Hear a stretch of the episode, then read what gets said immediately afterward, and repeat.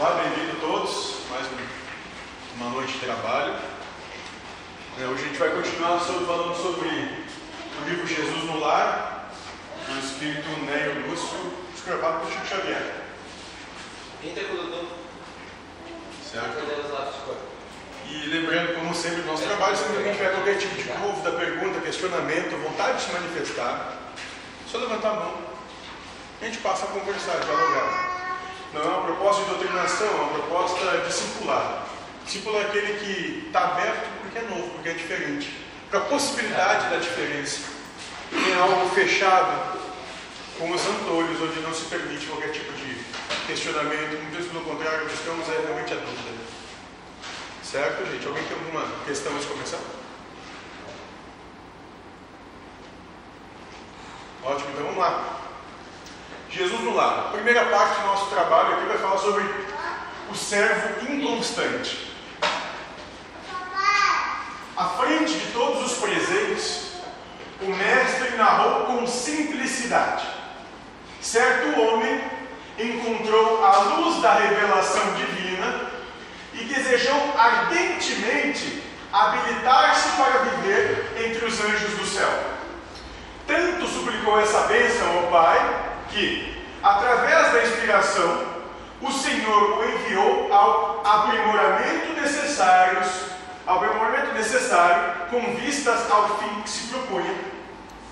Então aqui nós estamos junto do Cristo, nesse momento onde ele começa narrando uma história para a gente, de alguém que buscava ardentemente né, o reino dos céus. E por intermédio de vários amigos, orientados pelo poder divino, o candidato que demonstrava acentuada tendência pela escultura foi conduzido a colaborar com o antigo mestre em mármore valioso.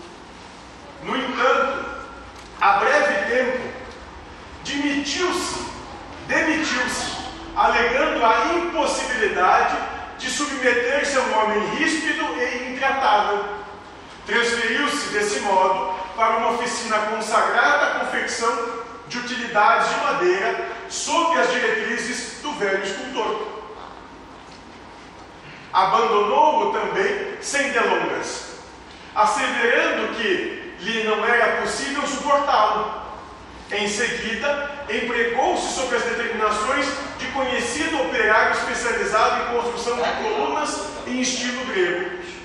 Não tardou, entretanto, a deixá-lo, declarando não lhe tolerar as exigências. Logo após, entregou-se ao trabalho sob as ordens de experimentado escultor de ornamentações em arcos festivos, mas, finda uma semana, fugiu aos compromissos assumidos, afirmando haver encontrado um chefe, por demais violento e irritadiço.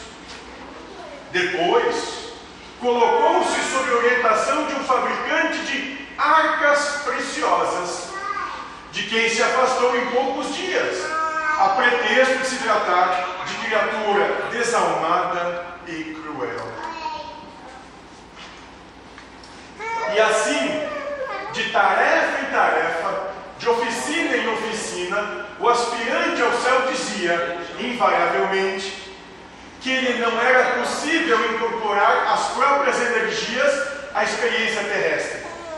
Por encontrar em toda parte o erro, a maldade e a perseguição, nos que o dirigiam, até que a morte veio buscá-lo à presença dos anjos do Senhor. Com surpresa, porém, não os encontrou tão sorridentes quanto aguardava. Um deles avançou triste e indagou. Então entendam que aqui era alguém que veio e que tinha, dizia ter fiel disposição a construir o reino dos céus em si. E tendo recebido várias oportunidades de se construir uma vida toda, ficou apenas arranjando, arranjando desculpas e impropérios para o trabalho que devia ter feito e não fez. E quando esse alguém desencarna, então, ao se encontrar com os anjos do Senhor, eles não estão sorridentes como ele esperava. E o primeiro que tomou a frente vai dizer: Amigo, por que não te preparaste ante os imperativos do céu? Amigo, que tu não fez coisa alguma. E o interpelado que identificava a própria inferioridade nas sombras em que se envolvia, clamou em pranto que só havia encontrado exigência e dureza nos condutores da luta humana. Então esse que desencarnou, que estava sendo questionado, começou a chorar, dizendo: Olha, mas lá só tinha coisas difíceis e complicadas, só tinha gente que falava mal, tinha gente que não prestava, tinha gente que era muito ruim, só tinha gente que fazia maldade. E o mensageiro, no entanto, observou com amargura: O Pai chamou-te a servir em teu próprio proveito e não a julgar. Cada homem dará conta de si mesmo a Deus. Ninguém escapará à justiça divina se pronuncia no momento preciso. Como pudesse esquecer tão simples verdade dentro da vida? Como é que tu não compreendeu que onde tu está é onde tu tem que trabalhar? No lugar que tu foi posto é onde tu tem que te trabalhar. E não sair julgando, não sair apontando, acusando, não sair se achando superior aos outros. Toda a situação em que tu foi colocado é exatamente a situação que tu precisa para encontrar o teu aprimoramento, para se esculpir. Mas invariavelmente o que a gente faz? Sai correndo daquilo porque se acha vitimizado pelo mundo e pela vida.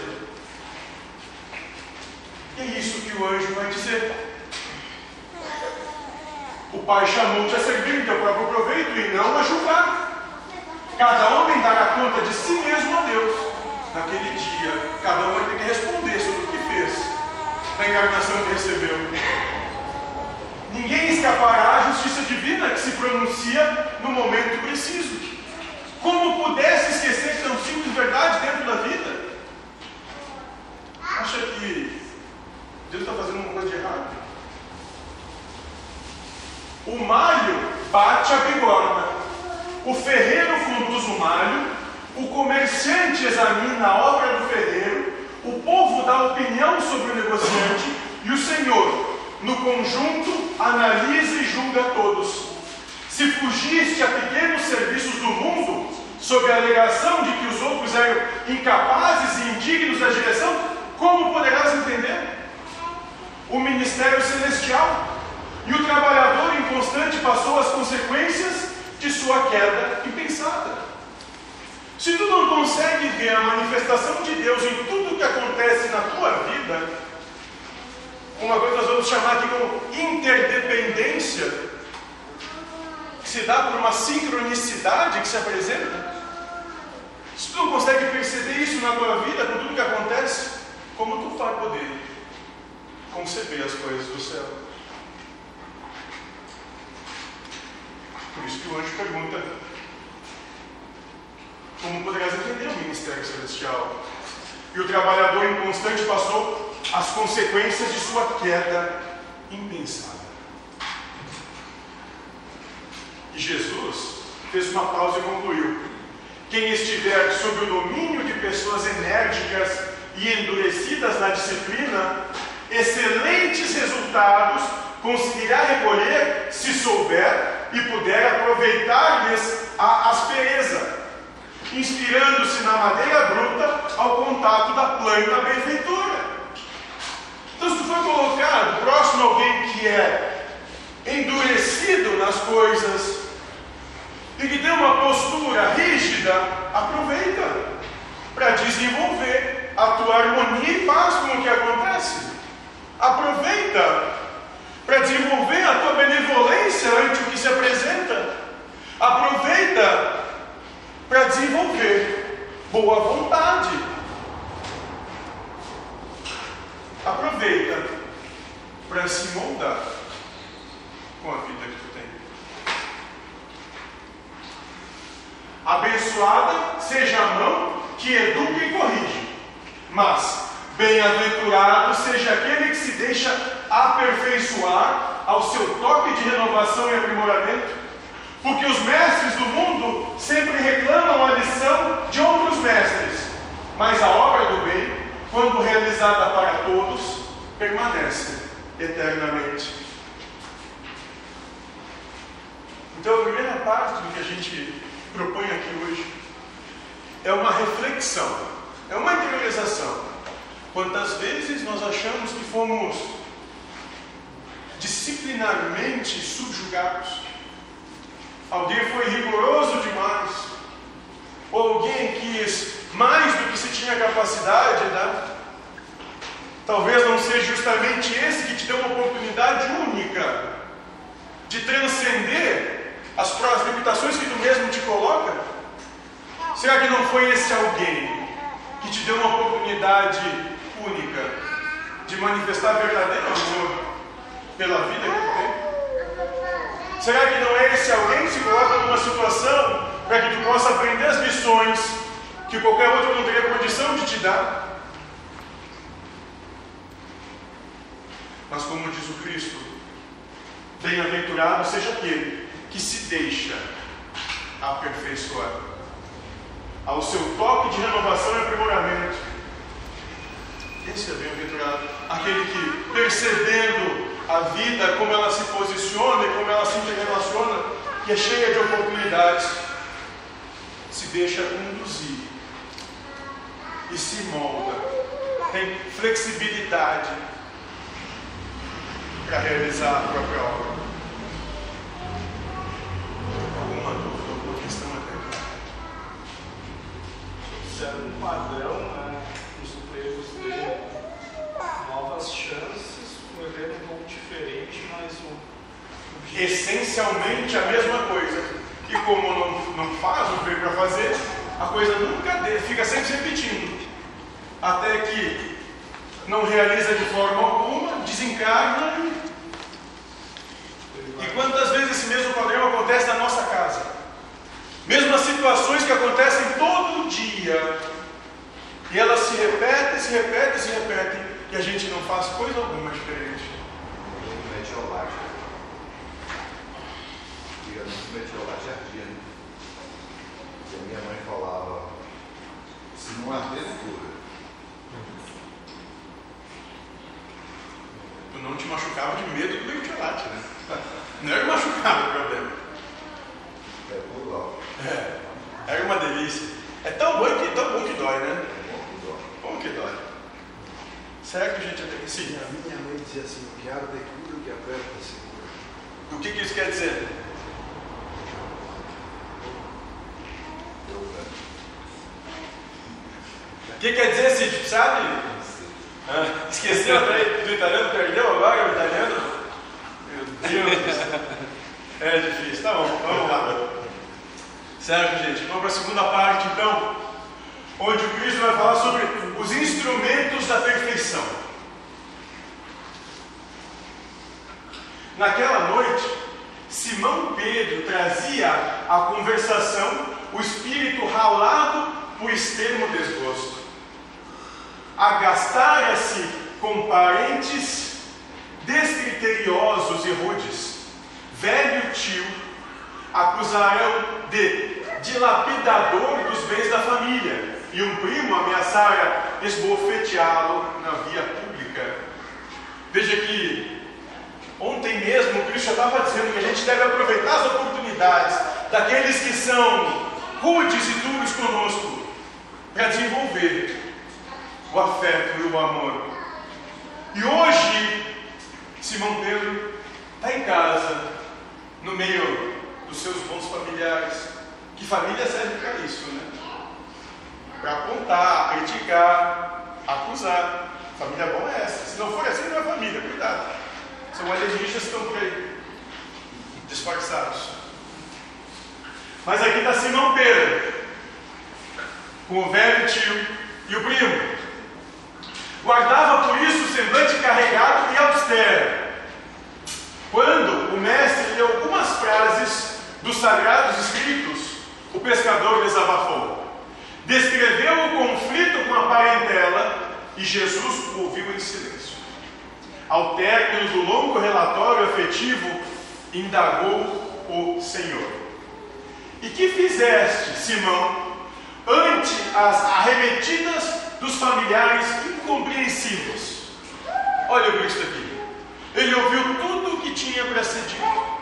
Todas as queixas e lamentações, toda a lamúria, todo o murmurar. E depois de ouvir calmamente todo o relato de Simão, que nós relatamos antes, o Cristo pergunta: E o que tu fizeste com isso?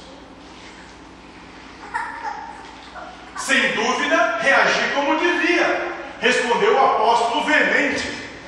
Coloquei cada um no lugar próprio. Anunciei sem rebuços as más qualidades de que são portadores. Meu tio é raro exemplar de sovinice e meu primo é mentiroso contumaz. Provei perante numerosa assistência que ambos são hipócritas e não me arrependi do que fiz.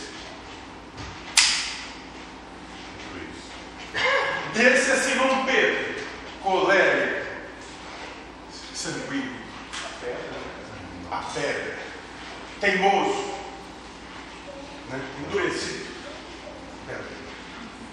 Então tu imagina que o que, que ele fez? Olha, peguei cada um e botei, disse o que cada um é, aquele bando de sem vergonha que não presta mesmo, vieram falar de mim, eu já falei tudo que eles são também.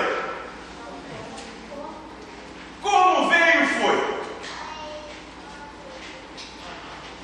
E o mestre refletiu por minutos longos e falou compassivo: Pedro, que faz um carpinteiro na construção de uma casa? Naturalmente trabalha, redarguiu o interpelado, irritadíssimo. Com o que? Tornou o amigo celeste bem-humorado, usando ferramentas. Redarguiu Pedro. Olha, se trabalha usando ferramentas. As pessoas com as quais nascemos e vivemos na terra são os primeiros e mais importantes instrumentos que recebemos do Pai para a edificação do reino do céu em nós mesmos. Quando falhamos no aproveitamento deles, que constituem elementos de nossa melhoria, é quase impossível triunfar com recursos alheios. Porque o Pai nos concede os problemas da vida de acordo com a nossa capacidade de lhes dar solução. Então, assim como o marceneiro usa de ferramentas para montar a madeira de uma casa, para fazer as portas, as janelas e os móveis, assim também o próximo e o próximo é o mais próximo é a ferramenta para que nós nos moldemos ao amor.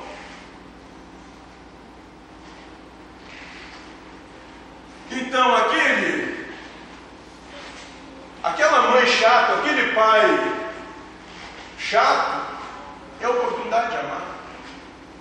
O cônjuge chato é a oportunidade de amar. O filho que não faz nada que preste é a oportunidade de amar. O vizinho que é complicado é a oportunidade de amar. O irmão que nos tem desgosto é a oportunidade de amar.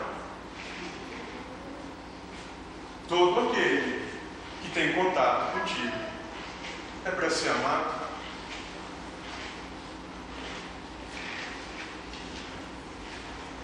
A ave é obrigada a fazer o ninho, mas não se lhe reclama outro serviço. A ovelha dá a lã ao pastor. No entanto, ninguém lhe exige o agasalho pronto.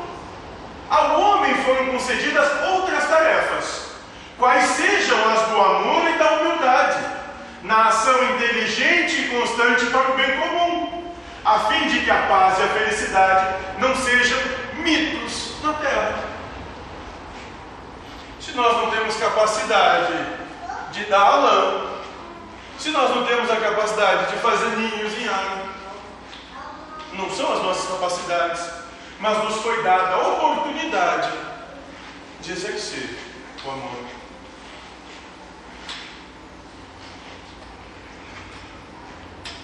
De exercer o respeito a tudo e qualquer um, o direito de ser, estar e fazer o que tem e entender.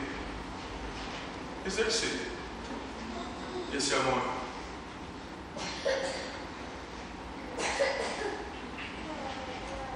A fim de que a paz e a felicidade não sejam mitos na terra. Os parentes próximos, na maioria das vezes, são o martelo ou o serrote que podemos utilizar a benefício da construção do templo vivo e sublime, por intermédio do qual o céu se manifestará em nossa alma. Enquanto o marceneiro usa as suas ferramentas por fora, cabe-nos aproveitar as nossas por dentro. Em todas as ocasiões, o ignorante representa para nós um campo de benemerência espiritual. O mal é desafio que nos põe a bondade à prova. O ingrato é um meio de exercitarmos o perdão, o doente, uma lição, a nossa capacidade de socorrer. Então, todos aqueles que se colocam à nossa frente são oportunidades únicas de realizar esse amor. Uma inimizade a desfeita é tão bonito. Parece que. Quer dizer que quando ela é feita é, é feio. Não, quando se desfaz uma inimizade. E quem desfaz? Se, se apazigua. Quem desfaz? Quem faz qualquer coisa? Deus, mas é, muda tudo. Aquele que um dia vê não te peça mais nem interessante.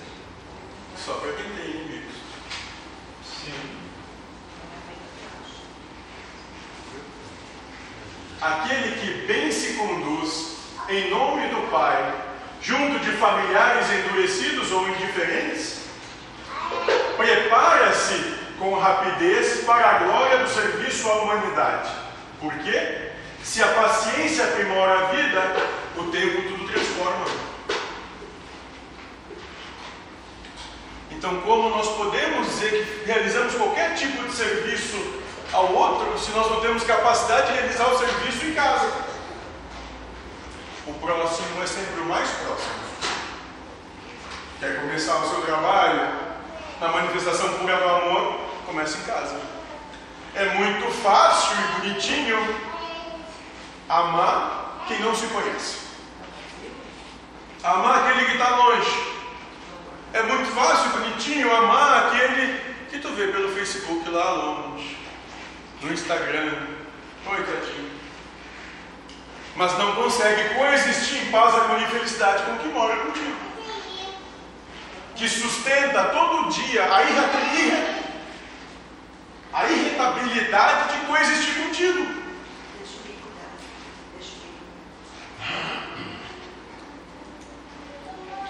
Calou-se Jesus e, talvez porque Pedro tivesse ainda os olhos indagadores, acrescentou serenamente: Se não ajudarmos ao necessitado de perto, como auxiliaremos os aflitos de longe? Se não amamos o irmão que respira conosco como nos consagra- consagraremos ao Pai que se encontra no céu? Como é que tu diz que ama Deus e não consegue amar que está do teu lado? Só vê defeito e erro nele. Só vê problema nele. E depois dessas perguntas, pairou na modesta sala de Cafarnaum expressivo silêncio que ninguém ousou interromper. Alguma questão? Alguma